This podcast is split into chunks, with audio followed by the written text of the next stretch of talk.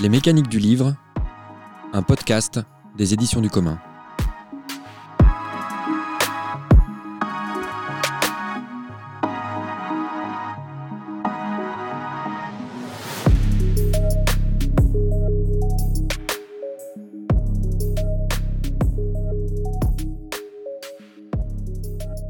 Bonjour et bienvenue à vous sur Les mécaniques du livre, le podcast des éditions du commun.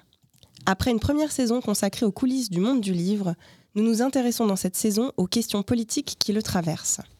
Mais au fait, nous, c'est qui? Nous, c'est les éditions du commun, une maison d'édition associative qui publie des textes de critique sociale et politique basés dans le quartier du Blône à Rennes. Je suis Juliette Rousseau, autrice et journaliste, membre du comité éditorial des éditions. En compagnie de mes collègues éditeurs Benjamin Roux et Sylvain Bertrand, je vous accueille tout au long de cette saison. Alors on vous retrouve après une longue pause et on s'en excuse. Il se trouve que notre studio radio a dû fermer pendant le confinement. Nous, voilà donc de retour avec un nouveau sujet qui gratte le monde de l'édition. Je parle ici de l'impact écologique de notre activité. Pour commencer, un petit état des lieux de la production de livres en France. Depuis 1990, le nombre de titres publiés annuellement a triplé, passant de 39 000 à 103 000 par an. Pour autant, 70% des ventes se font sur seulement 15% de ces titres. Entre 20 et 25 autres d'entre eux finissent au pilon. Parallèlement à cet accroissement du nombre de livres produits, l'impression s'est très largement délocalisée, conduisant à une suppression de près de la moitié des emplois dans ce secteur en France. On pourrait aussi parler du papier, de la délocalisation de sa production vers des pays moins regardants sur les conditions sociales et environnementales dans lesquelles il est produit, mais on y reviendra. Pour comprendre ces chiffres, il faut s'intéresser à l'évolution qu'a connue le milieu de l'édition. Une financiarisation progressive avec l'apparition de grands groupes dont le monopole croît de façon exponentielle et qui exerce une pression très forte sur le secteur de façon à le rendre toujours plus rentable. On connaît la chanson. Questionner l'écologie du livre, c'est donc aborder l'ensemble de la chaîne de production ou, pour en parler d'une façon qui nous correspond mieux, aborder l'ensemble de l'écosystème du livre.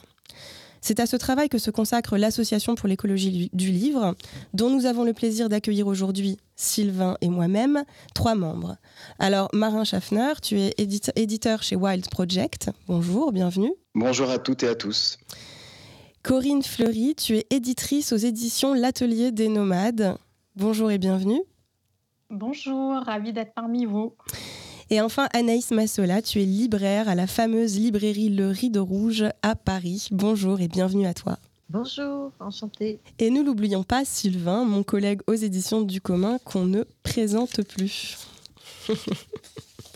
Alors, pour commencer, j'aimerais, euh, j'aime bien commencer par des questions euh, qui nous permettent euh, d'avoir accès un petit peu à vos, à vos parcours pour comprendre qui vous êtes. Et donc, j'aurais aimé commencer par vous poser la question suivante à tous les quatre, en tant qu'éditeur, en tant qu'éditrice et en tant que libraire pour comprendre à quel moment de votre parcours l'écologie intervient comme un questionnement sur vos pratiques et de quelle façon. Et je me disais qu'on pouvait commencer peut-être par toi, Corinne, puisque tu as récemment publié un article sur le sujet, notamment sur les questions de foresterie et, euh, de papier. Euh, et, tu expliques dans cet article comment ces questions sont venues à toi. Donc, est-ce que tu veux nous en dire un petit peu plus? Oui, oui, bien sûr, avec plaisir. effectivement, je, je, pense que ces questions sont venues à moi de par mon, parcours professionnel, puisque je suis à la fois éditrice, mais aussi fabricante, et j'ai été fabricante pendant longtemps dans des maisons d'édition autres que la mienne aujourd'hui. Euh, et, ces questions euh, sont venues à moi lorsque je travaillais justement, euh, justement pour d'autres éditeurs, puisqu'en fait, je me suis rendu compte que ces questions étaient très rarement mises sur la table, c'est-à-dire qu'on s'en préoccupait peu. Et puis euh, en 2018, euh, j'ai entre les mains un, rapport de la WWF qui euh, met justement en évidence ce manque de transparence des maisons d'édition françaises et euh, leur faible engagement euh, face aux, impacts de la forêt. Et puis, euh, du coup, c'est un vrai réveil pour moi, en tout cas, à la fois en tant que fabricante et en tant qu'éditeur, puisqu'en fait, je, pense que voilà, je, produisais jusque-là, je ne me posais pas trop de questions. jusqu'au jour où, voilà, face à ce rapport, je me suis dit, mais en fait, je suis vraiment en train de faire n'importe quoi, puisqu'en fait, je ne me pose pas les bonnes questions.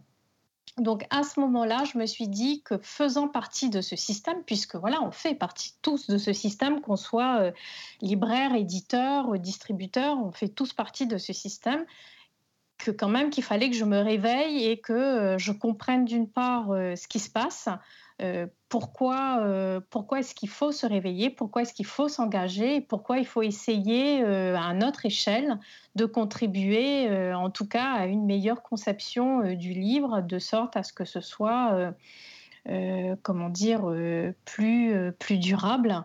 et participer à changer un peu cette, cette filière du livre à notre échelle? Vous avez publié avec l'association un livre qui s'appelle le livre Petit Lettres écologiques, un petit livre qui revient un petit peu sur, qui fait un état des lieux en tout cas euh, des conséquences écologiques de l'activité euh, euh, de production du livre aujourd'hui. comment est-ce que, même question à vous, comment est-ce que vous y êtes venu et est-ce que vous pourriez nous expliquer, y compris nous donner un peu des éléments de contexte pour comprendre un peu de quoi on parle quand on parle d'impact écologique du livre aujourd'hui? Donc moi, ça fait 16 ans que je suis libraire et euh, donc la question d'écologie euh, dans la chaîne du livre, elle s'est posée par euh, des petits morceaux. Ça a été d'un côté le peu de diffusion, enfin le peu de vente des livres sur l'écologie il y a une dizaine d'années. le manque de curiosité et l'importance du mass média pour arriver à vendre des livres qui n'étaient pas dans la critique ou, de petits éditeurs un peu invisibilisés. Euh, au fur et à mesure, ça a été euh, le nombre de cartons de plus en plus important, la difficulté à baisser les taux de retour, à travailler correctement les nouveautés.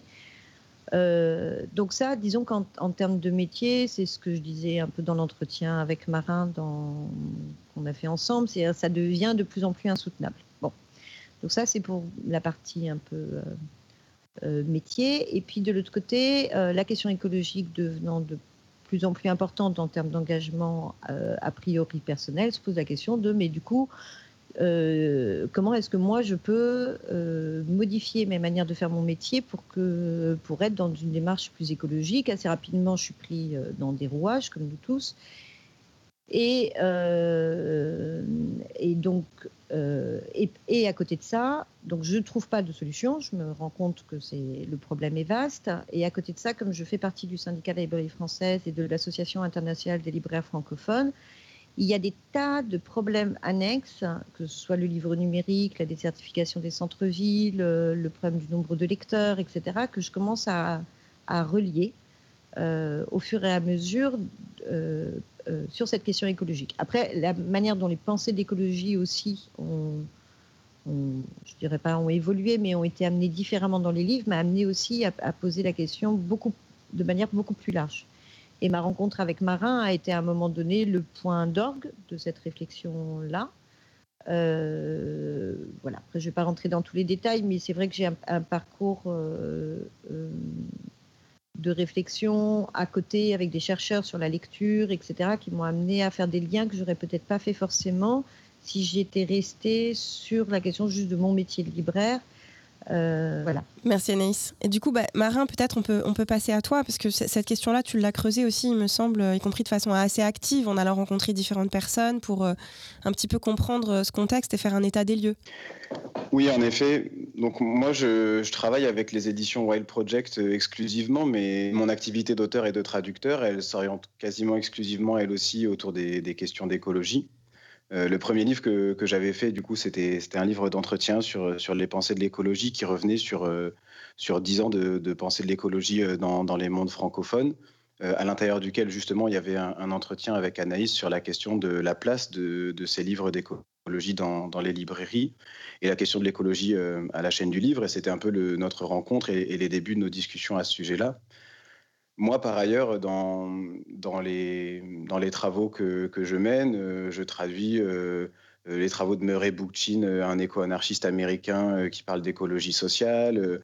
on a créé cette collection de, livres de poche avec les, les éditions Wild Project qui s'appelle Petite bibliothèque d'écologie populaire, dans laquelle on cherche à adresser des, des questions radicales de l'écologie, de l'écologie radicale, mais pour des publics différents, dans des livres plus accessibles. Et, donc moi, de, mon côté, je ressentais une, sorte de besoin d'engagement éthique à me dire, mais est-ce que je ne peux pas aussi mener le même travail de, recherche et d'approfondissement de ces questions écologiques à l'intérieur même de cette chaîne du livre où, je me mettais à évoluer? Et donc les discussions qu'on avait avec Anaïs à ce moment-là ont été, ont été extrêmement stimulantes.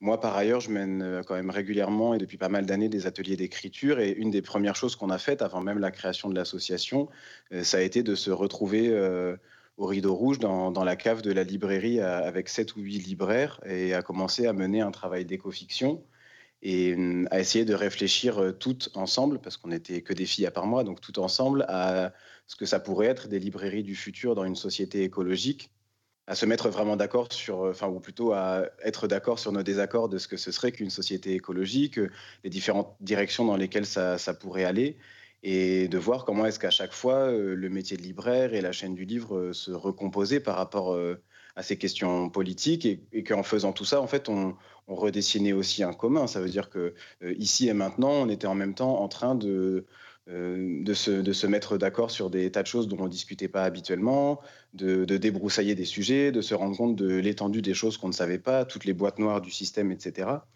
Et donc, en effet, euh, un des trucs qui, paraît vraiment fondamental pour nous à l'Association pour l'écologie du livre, c'est vraiment d'essayer de, garder l'ensemble de la complexité de ces pensées de l'écologie et de toujours aller au-delà de la seule question matérielle. Je pense qu'on y reviendra, mais euh, un des trucs qui compte vraiment pour nous, euh, c'est ce qu'on appelle les trois écologies du livre, qui s'appuie vraiment sur euh, un texte que Félix Guattari avait écrit à la fin des années 80 qui s'appelait Les trois écologies où il disait il n'y a pas qu'une écologie environnementale, il y a aussi toujours une écologie sociale et une écologie mentale qui sont reliées à cette écologie première environnementale.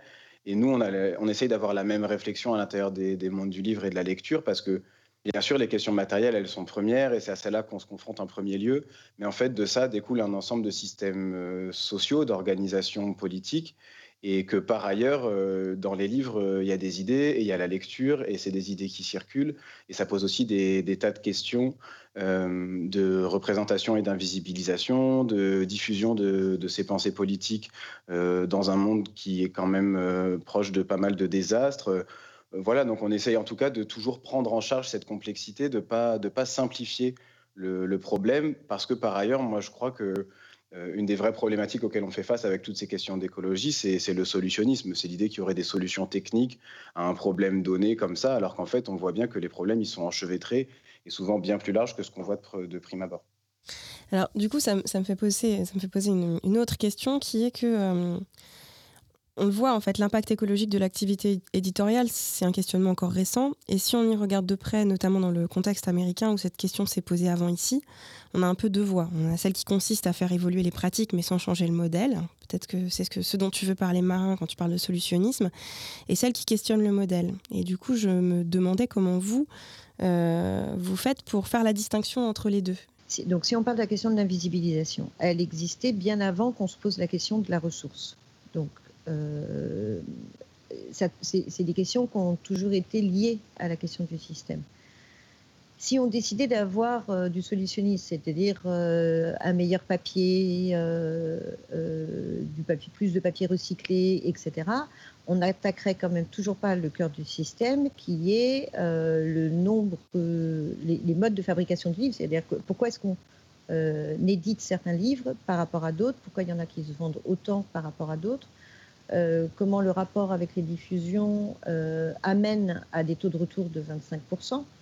Euh, pourquoi on pilonne 15% Donc, si c'est pour se retrouver à chiffre d'affaires égal, à production égale, avec juste du papier recyclé, et moins et des encres végétales, etc., etc., on n'aura pas résolu le fond du problème. En tout cas, moi, de mon point de vue libraire, euh, c'est que j'aurai toujours autant de cartons, toujours autant de livres, toujours autant de difficultés à devoir choisir et toujours aussi peu de sens euh, à donner à mon métier.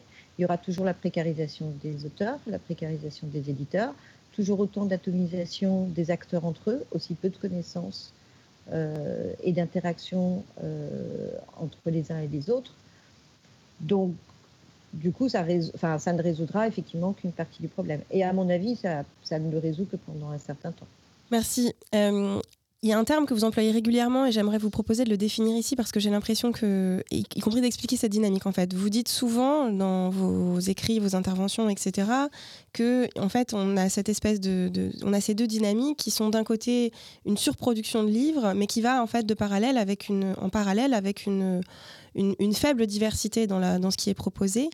Est-ce que vous pourriez m'expliquer un petit peu cette, cette dynamique qui paraît quand même contradictoire au premier abord, Corinne oui, je crois que c'est une notion qui est, euh, indispensable et qui euh, est sans doute euh, au cœur en fait de l'écologie du livre. et qui est souvent peut-être un petit peu évincée. C'est-à-dire que quand on parle d'écologie du livre, un peu comme disait Anaïs tout à l'heure, c'est-à-dire qu'on essaye de faire un focus sur toute la partie fabrication, mais en fait quand on creuse, euh, on comprend que euh, l'écologie du livre est beaucoup plus vaste que ça et un des, noyaux, enfin en tout cas un noyau dur en tout cas de cette question de l'écologie du livre est justement euh, la question de la surproduction. Alors, je pense que c'est, en tout cas pour moi, puisqu'en fait, j'ai une maison d'édition qui est franco-mauricienne, donc on est présent à la fois en France, mais aussi à l'île Maurice. Donc, j'ai une vision qui est un peu binaire du sujet, puisque j'ai commencé mon activité en étant à l'île Maurice, où cette question de surproduction n'existe pas. Hein. je pense qu'on peut parler de sous-production, puisqu'au final, euh, on produit euh, peu localement, il y a énormément de choses qui viennent de l'étranger.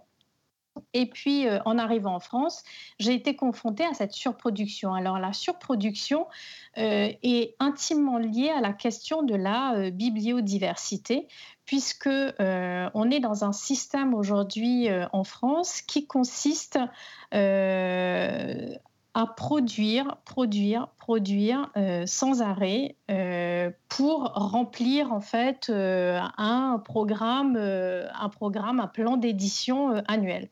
La plupart des, maisons d'édition, donc voilà, ont un, plan, un plan financier annuel. Ils doivent, enfin, elles doivent faire tel ou tel chiffre d'affaires. Et pour arriver à ce chiffre d'affaires, eh bien, il faut produire. Donc, euh, il y a euh, deux façons euh, de produire. Soit on arrive à faire un, best-seller, auquel cas, eh bien, voilà, on ne fait qu'un livre et on a un super chiffre d'affaires à la fin de l'année. Mais il faut être honnête, ça reste très comment dire, un, un épiphénomène dans, dans l'édition. Et donc, pour réussir à atteindre un chiffre d'affaires, donc on fait du remplissage. Et ce remplissage, malheureusement, euh, n'est pas toujours qualitatif, c'est-à-dire qu'il euh, va y avoir une part de création euh, pure et intéressante, mais il va aussi y avoir une part qui va consister à regarder ce qui marche chez l'autre pour reproduire la même chose. Donc, on se retrouve dans un système. Euh, d'ailleurs, l'Alliance des éditeurs indépendants a publié il n'y a pas très longtemps une tribune sur euh, notamment euh, tout ce qui est édition liée au féminisme.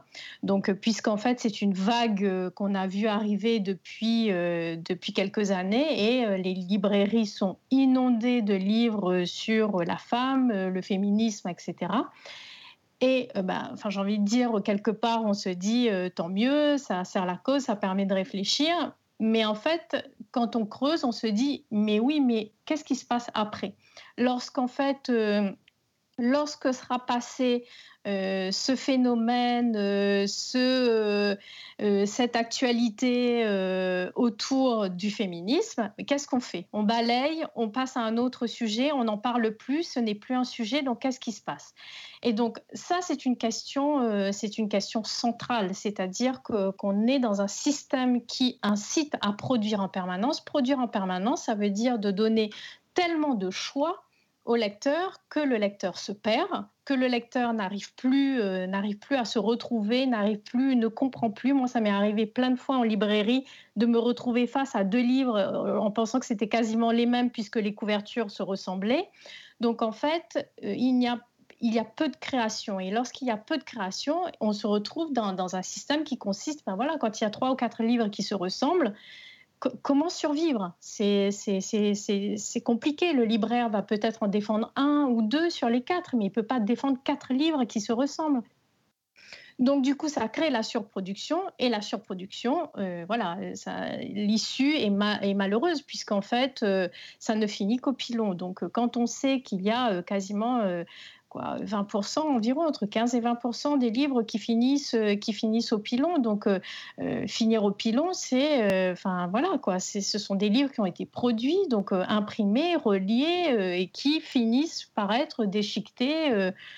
c'est quand même assez triste. Donc, du coup, oui, c'est une question centrale, puisqu'en fait, si on produisait de manière plus qualitative et réfléchie, on pourrait résoudre une petite partie euh, de ce problème.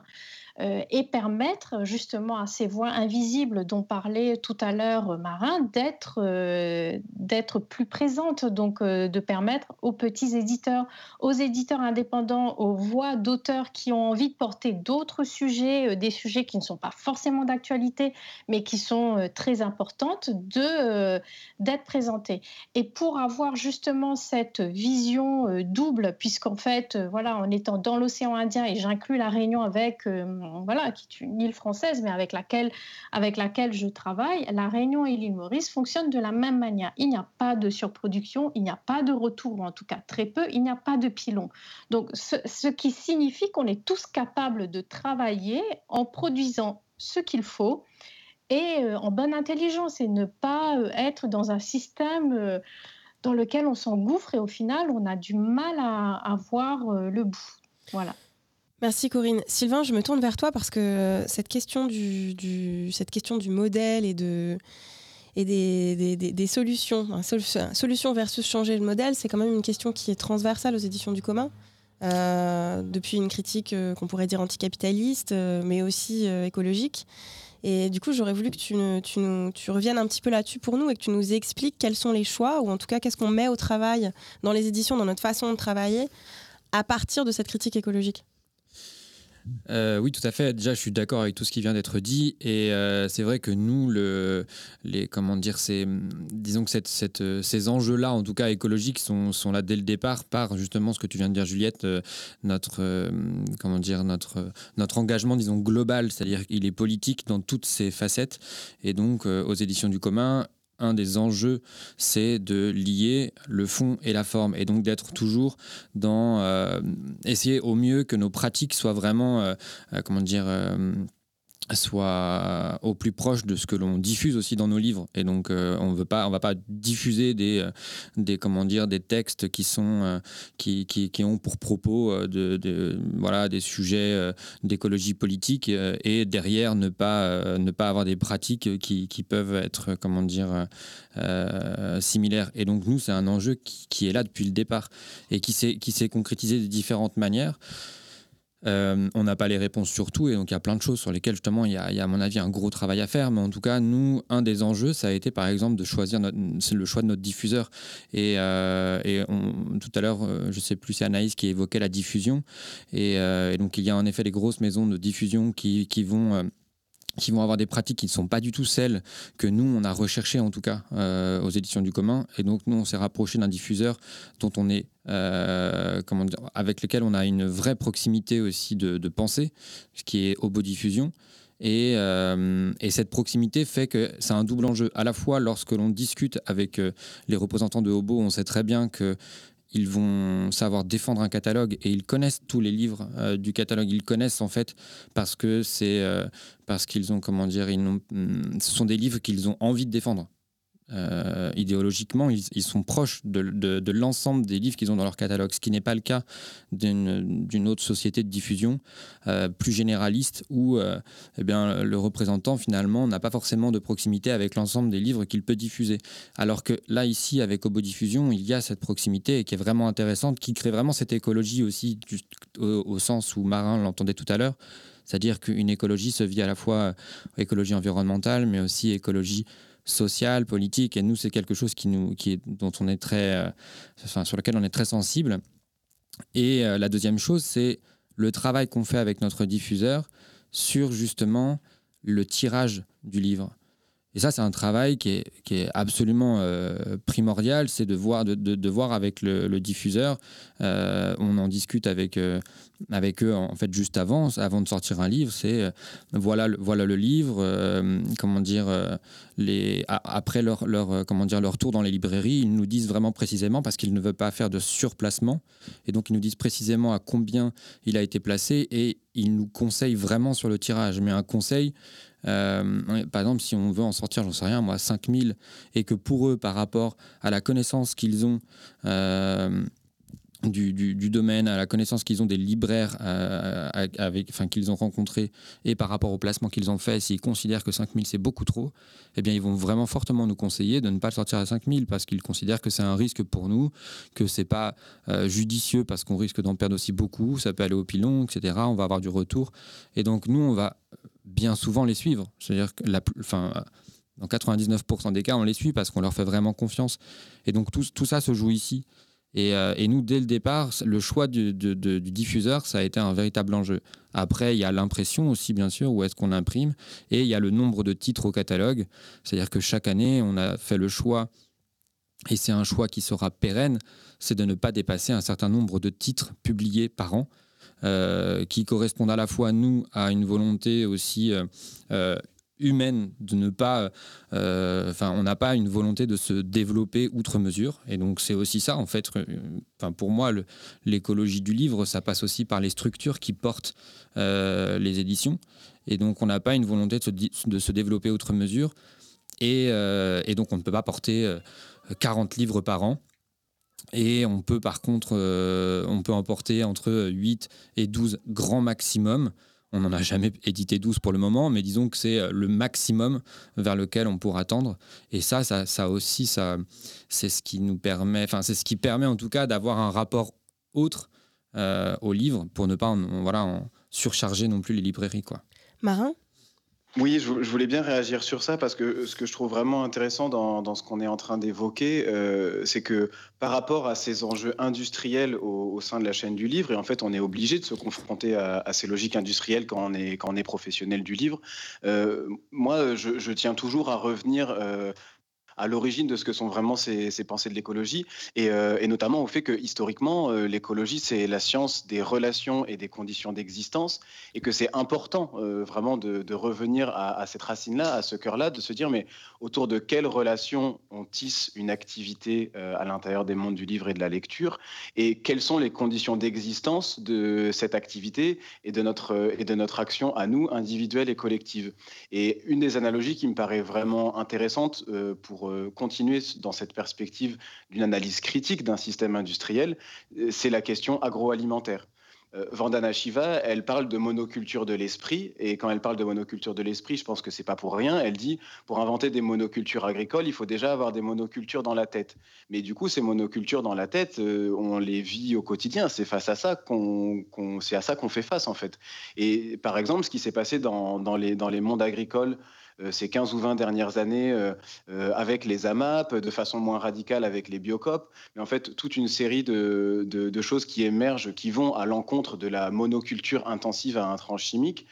pour moi, ça, participe exactement de des mêmes formes d'engagement et des mêmes formes de réflexion critique et collective qui sont nécessaires et qu'on doit appliquer à, l'intérieur des mondes du livre et de la lecture. Anaïs? Oui, alors pour ajouter dans le sens de ce que disaient Corinne, euh, Sylvain et Marin, euh, en fait, ce qu'il faut bien, enfin, quand moi j'ai essayé de me pencher sur la question euh, de comment être dans une démarche plus écologique par rapport à la librairie et donc la question économique, euh, assez vite les fonctionnements de flux euh, et de temporalité qui existent au sein de la chaîne, euh, des offices chaque semaine, des retours que, des livres que l'on peut retourner dès le lendemain. et cette pseudo-diversité, et c'est vraiment ce que disait Corinne sur la, la reproduction, c'est très difficile dans l'état actuel des choses, c'est-à-dire de voir autant de livres et de parler de monoculture. En fait, si on n'est pas à l'intérieur de la chaîne, euh, ou on n'est pas un lecteur aguerri, euh, c'est compliqué à expliquer. Mais il y a un exemple que j'aime bien, c'est sur la question de la visibilisation. Si on prend certains titres euh, de jeunesse avec héros récurrents qu'on retrouve dans les supermarchés, j'en citerai pas, je pense qu'ils ont des taux de retour très faibles. Et je pense qu'il n'y a pas de pilon sur ces livres-là. Pour autant, ils prennent la place de plein d'autres types de livres.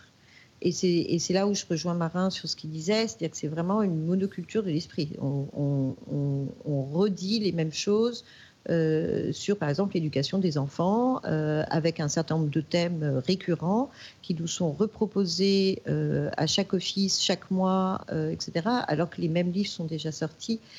Et ça, c'est un, un, un, problème difficile, enfin, c'est un problème de consommation, de rapport à la consommation. Merci Anaïs. Avant de continuer ce débat très intéressant, on a l'habitude de faire une petite pause musicale au milieu de la discussion pour vous faire écouter des artistes rennais ou rennaises euh, qui nous plaisent beaucoup. Et cette semaine, on avait envie de vous faire écouter un son qui nous fait beaucoup, beaucoup, beaucoup danser ces derniers temps. Il s'agit de Habiba du groupe Théodorar.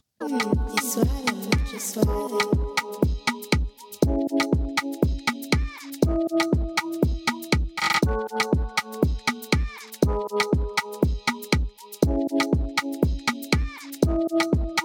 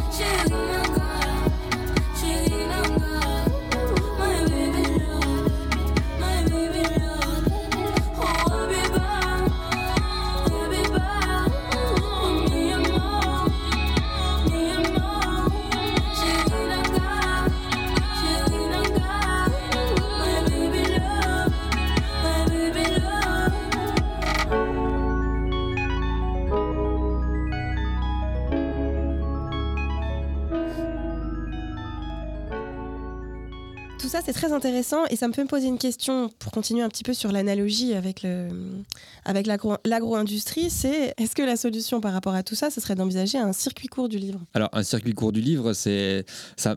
Moi, ça me paraît assez, assez compliqué. en tout cas, ça dépend de ça dépend ce que ça, ce que ça recouvre derrière. Euh, nous, aux éditions du commun, une des solutions qu'on a choisies, c'est notamment l'abonnement la campagne d'abonnement. Euh, tout à l'heure, c'est Marin qui parlait des AMAP dans, justement dans le milieu alimentaire. Et euh, euh, l'abonnement chez nous qu'on a mis en place, c'est un peu le même fonctionnement qu'une AMAP. C'est-à-dire qu'on a un peu créé une sorte de communauté autour des éditions du commun qui, bouge hein, chaque année, comme dans une AMAP, mais où les personnes peuvent payer un abonnement et et recevoir les livres qui vont sortir dans l'année à venir. Et donc ça nous permet, nous, plusieurs choses, à la fois d'avoir l'assurance que tant de personnes vont acheter tant de livres, et donc économiquement, c'est quand même quelque chose qui nous, qui nous assure. Et, et en même temps, c'est des personnes qui n'auraient pas forcément lu tous les livres, et donc qui vont se retrouver, qui auraient peut-être acheté un livre, et là vont se retrouver à en lire d'autres, et ça va, voilà, c'est aussi une, manière qui, qui est intéressante, en tout cas, de découvrir d'autres choses. Et, euh, et, donc, ça crée une communauté. Mais je pense que, en tout cas, le circuit court, il est il est difficile à obtenir parce que nous, on considère que, euh, que les idées, elles doivent absolument euh, circuler, se diffuser et que c'est très difficile de, de rentrer sur, une, sur, euh, comment dire, sur un créneau circuit court comme on pourrait l'avoir vraiment concrètement sur une AMAP où les légumes, on va essayer de, de, consommer ce qui est produit sur place au niveau local.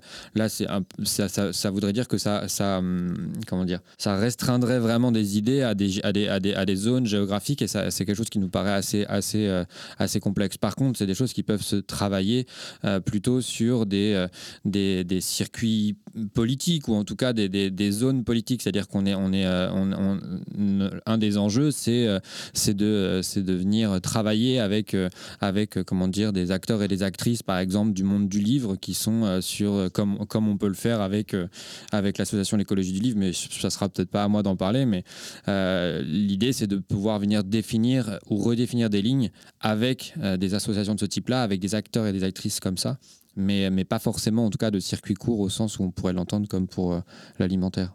Marin, Corinne, Anaïs, l'un ou l'une de vous veut réagir là-dessus, sur cette idée de circuit court? Ben, Moi, je veux bien peut-être enchaîner rapidement, mais juste pour dire que euh, c'est peut-être exactement à cet endroit-là que l'analogie avec les mondes agroalimentaires, elle atteint une certaine limite. Ce qui est très bien, c'est que les livres et les légumes, c'est pas la même chose. Il faut rester euh, tout à fait clair sur, sur ça. Euh, ce à quoi on fait face, c'est bien sûr à une marchandisation croissante euh, du livre et de la lecture. Et de ce point de vue-là, l'écologie politique, en fait, elle lutte contre ces formes de marchandisation. Et c'est ça qu'on voit avec les circuits courts dans, dans l'alimentaire. Mais par ailleurs, euh, euh, comme on le disait très bien à, l'instant, euh, les livres, il faut qu'ils continuent à circuler. Donc, à ce moment-là, on est obligé de faire la distinction peut-être entre l'écologie matérielle, ça veut dire des circuits courts de production de livres, par exemple de jamais imprimer les livres à plus de 200 ou 300 km du lieu où ils seront stockés, ou ce, genre de, de réflexion-là. Mais qu'ensuite, la question de la circulation des livres, elle, elle est complètement autre, forcément. Et, pour le coup, là, on est vraiment sur des, sur des réflexions écologiques qui dépassent euh, la seule question de, la relocalisation. Et pour prendre un, exemple rapide, euh, à l'époque où on n'avait pas euh, des transports, des réseaux de transport aussi développés qu'aujourd'hui à base de matières fossiles, on avait quand même des milliers de colporteurs en France qui amenaient les livres et les revues aux quatre coins de France. Euh, au 18e et 19e siècle, les idées, elles circulaient très bien, il n'y avait aucun problème et il n'y a pas besoin de trains à grande vitesse ou de camions sur des autoroutes pour faire circuler les idées. Donc je pense que euh, là aussi, il y a un ensemble de choses à, prendre le temps de réfléchir ensemble et à activer sur, euh, sur les territoires. Mais de mon point de vue, ces relocalisations et ces circuits courts, appelons-les comme ça si on veut, ce qu'on doit surtout penser, c'est leur confédération, c'est leur coopération les uns avec les autres. Et et, c'est là où, de mon point de vue, les pensées de l'écologie, elles sont, elles sont aussi hyper stimulantes pour, pour la chaîne du livre. Par exemple, moi, un des sujets sur lesquels je travaille beaucoup, c'est les biorégions. Et cette idée de biorégion, de, de repenser la, production des, biens et des, des, marchandises euh, depuis les, les, bassins versants, et du coup leur circulation euh, le long des cours d'eau. Euh, la question, je sais pas moi, des chemins vicinaux, quand on voit qu'il y a un truc comme Raikop qui est en train de reprendre les, anciennes lignes de chemin de fer et que tous les petits réseaux de, de chemin de fer qui étaient là au cours du XXe siècle, celles-là, on pourrait les faire revenir et que c'est des transports doux et lents, etc. C'est que je pense qu'il ne faut pas être dans des, dans des formes de relocalisation fermées dans nos imaginaires, mais plutôt dans des formes de relocalisation ouvertes et confédérées. Et, là, exactement, et c'est là aussi les, les livres et l'art en général, c'est important pour ça, c'est qu'il y a un combat dans les imaginaires à avoir pour penser une écologie. Euh, ben, certes euh, moins marchande, mais qui soit aussi euh, joyeuse, ouverte, collective et coopérative. C'est essentiel. Et alors une question que j'avais envie de vous poser, c'est quel fil on tire avec l'écologie? Parce qu'une partie, une partie des questions que vous vous posez aujourd'hui, moi, j'ai l'impression qu'on peut les transposer, par exemple, dans le champ du féminisme. on a publié récemment avec d'autres éditrices une tribune pour défendre l'édition féministe en, avançant l'idée notamment que faire de l'édition féministe, ça n'est pas que publier des textes féministes, c'est aussi repenser nos façons d'éditer, nos façons de travailler, les personnes avec qui on travaille, dans les, les conditions de travail, etc. C'est aussi, du coup, par exemple, penser la question de la diffusion, etc. Et donc, je me pose la question de, euh, on voit que le monde éditorial est en train de, disons qu'il y a des, petits pics, des petits, on est en train d'être assailli à certains endroits par des questionnements politiques.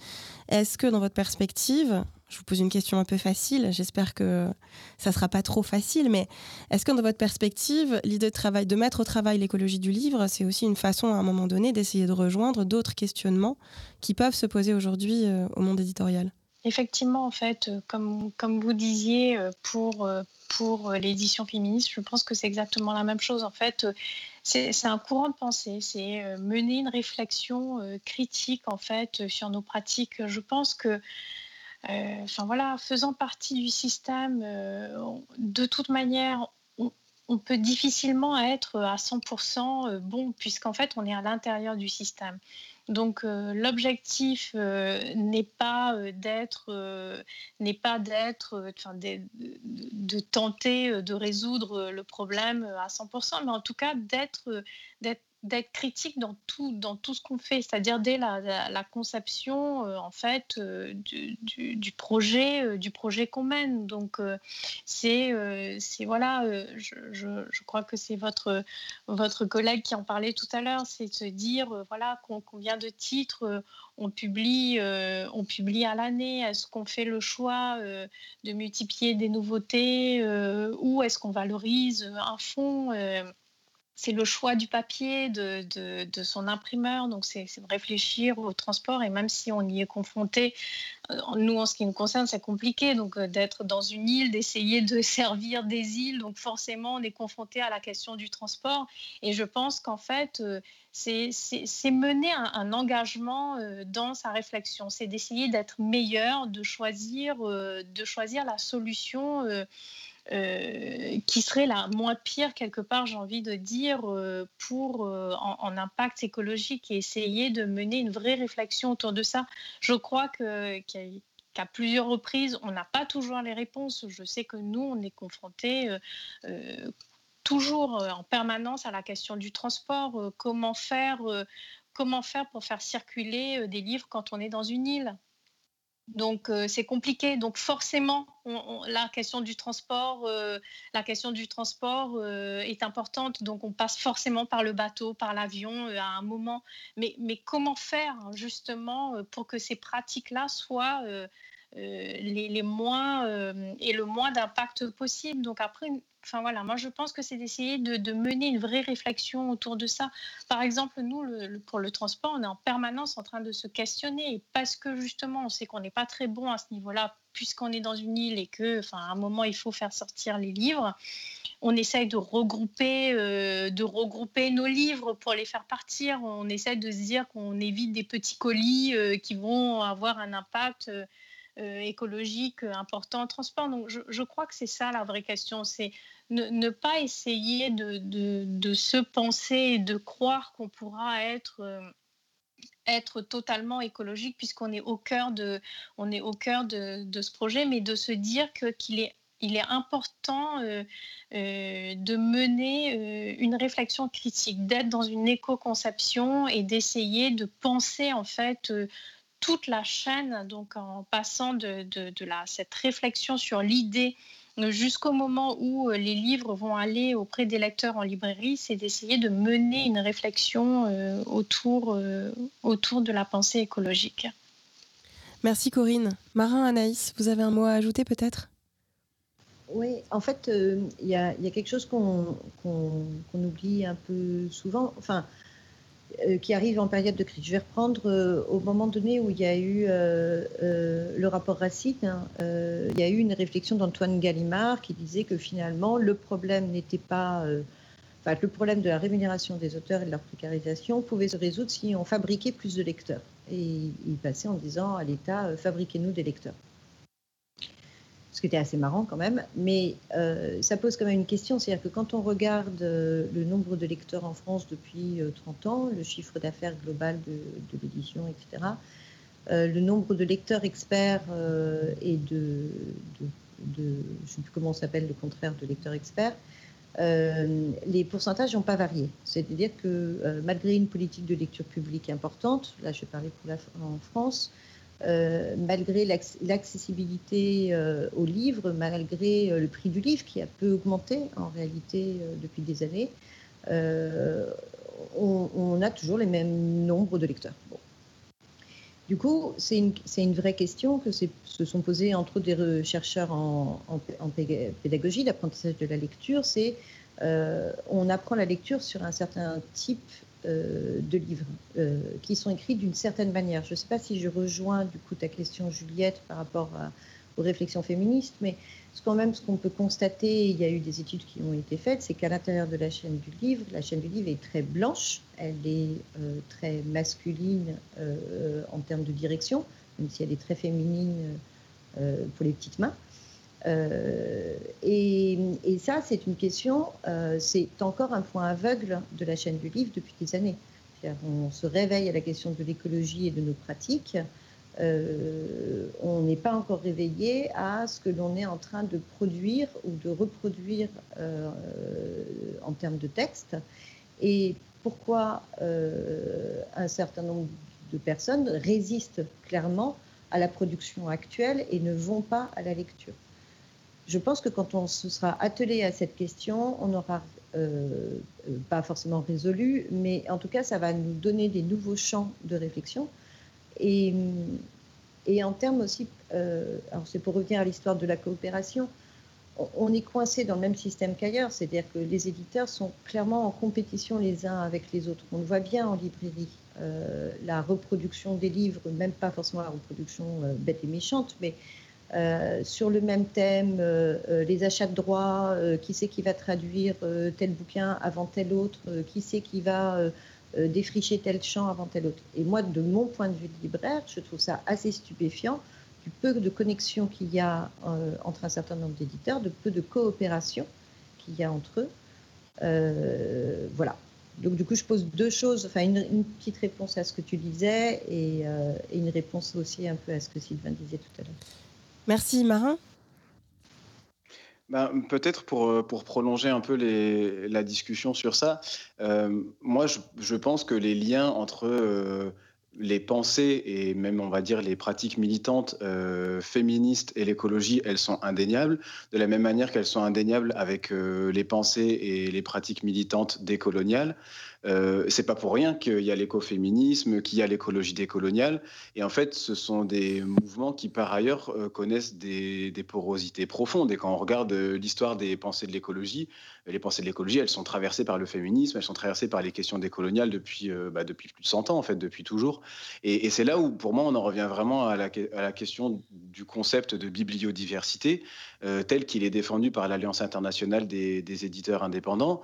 Parce qu'en fait, l'Alliance internationale des éditeurs indépendants, majoritairement, c'est 750 maisons d'édition, mais qui majoritairement viennent des Suds et qui posent vraiment cette question, euh, comme avait pu la, poser la penseuse indienne Gayatri Spivak, est-ce que les subalternes peuvent parler? Comment est-ce que les subalternes ils peuvent parler dans un monde aussi, euh, bah, certes, blanc, patriarcal, euh, industriel, colonialiste euh, que le nôtre euh, aujourd'hui en France, quand même. Enfin, c'est des réalités indéniables. Et que la question des lecteurs et des lectrices, elle passe aussi directement par là. Est-ce que les livres, ils ressemblent aux gens qui forment notre société ou pas? Qui a accès à ces livres? En quoi est-ce qu'ils répondent à nos expériences, nos questions, nos problématiques, nos envies d'évasion? Et, cette question de la biodiversité, pour moi, c'est là où la boucle se reboucle. C'est qu'en fait, euh, la grande diversité de paroles auxquelles on n'a pas accès à l'intérieur des livres, c'est aussi directement un, problème de, représentation des problématiques politiques de, notre société. Donc, euh, là, de mon point de vue aussi, la, question éthique, une éthique euh, écologique, mais en fait une éthique politique euh, plus large et intersectionnelle, ou en tout cas de complémentarité des luttes, bien sûr, c'est indéniable de, la mettre en place dans les mondes du livre et de la lecture, exactement de la même manière qu'on veut la mettre en place dans les autres pans de la société. Merci Marin. Je crois que ça fait une très bonne conclusion à, euh, cet échange.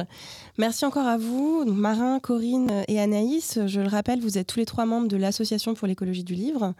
Merci à toi Sylvain. Je précise que les éditions du commun sont aussi membres de l'Association pour l'écologie du livre. Avant de vous quitter, une courte page de pub pour notre dernière publication. Il s'agit du roman Se faire virer de Manon Delattre, un récit sur le burn-out. En attendant notre prochaine émission, retrouvez-nous sur nos pages Instagram et Twitter, les mécaniques du livre, ou bien sur notre site internet www.éditionducommun.org.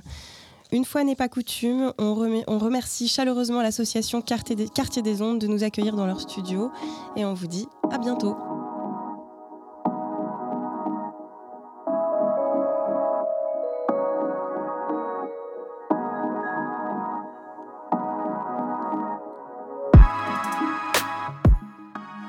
Les mécaniques du livre, un podcast des éditions du commun.